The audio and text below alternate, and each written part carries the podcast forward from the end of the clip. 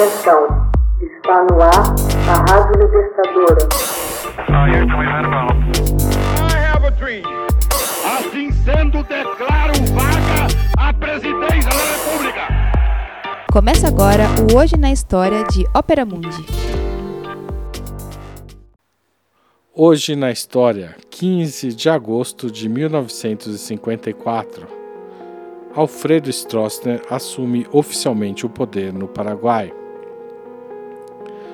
No dia 15 de agosto de 1954, assumia oficialmente e à força o comando do Paraguai o ditador Alfredo Stroessner.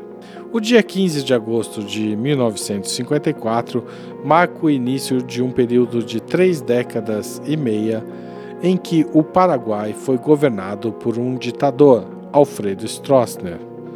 Esse período seria conhecido pelas sucessivas fraudes eleitorais, forte repressão aos opositores e crimes contra a humanidade, assassinatos, prisões ilegais, torturas, deportações e desaparecimentos, Calcula-se que, durante o regime, teriam morrido entre 3 e 4 mil dissidentes.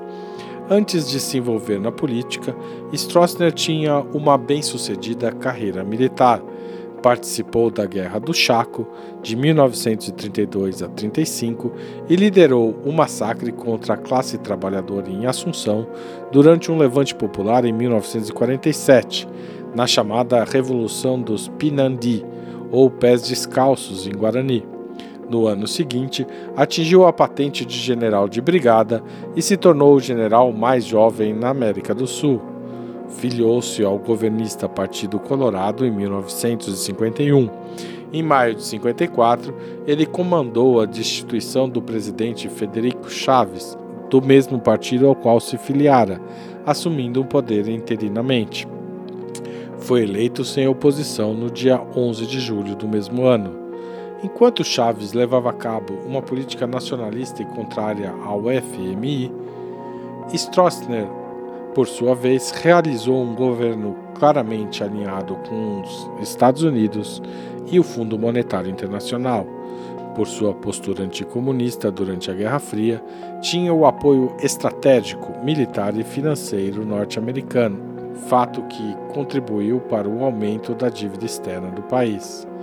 Assim que assumiu o poder, Stroessner prometeu colocar fim a 50 anos de anarquia. Para tanto, suprimiu os direitos constitucionais e manteve controle direto das Forças Armadas. Ele seria eleito outras vezes em 58, 63, 68, 73, 83 e 88. No aspecto econômico, seu mandato foi marcado por dois fatores: a transformação do país em um porto seguro do comércio de produtos contrabandeados, atividade que se tornou uma das principais fontes de riqueza paraguaia, e a inauguração da usina hidrelétrica binacional de Itaipu, projeto que empreendeu em conjunto com o governo brasileiro. Em 3 de fevereiro de 1989, após 35 anos no poder, o general foi derrubado por um golpe de Estado liderado por seu genro, o também general Andrés Rodrigues. Acabou fugindo para o Brasil, onde obteve asilo, e passou o resto dos seus dias em Brasília, onde morreu em 16 de agosto de 2006. O Paraguai, por sua vez, não encontrou estabilização política após a saída do ditador ocorreram duas tentativas de golpe de Estado, uma contra Juan Carlos Vasmosin em 94 e outra contra Raul Cubas em 2000. Seu vice Luiz Maria Arganha foi assassinado. Em 2012, o ex-bispo Fernando Lugo, presidente com uma ampla maioria no Congresso, foi deposto por uma aliança entre colorados e liberais radicais, seus ex-apoiadores e seu posto foi tomado por Federico Franco. A medida foi considerada um golpe pelos demais países sul-americanos, principalmente pelo fato de que Lugo não teve amplo direito à defesa. Em consequência, o Paraguai chegou a ser suspenso da Unasul e do Mercosul até a posse de um presidente democraticamente eleito. Hoje na História, texto original de João Novaes, locução de Haroldo Cerávulo, Gravação de Michele Coelho e edição de Laila Manoeli. Você já fez uma assinatura solidária de Opera Mundi?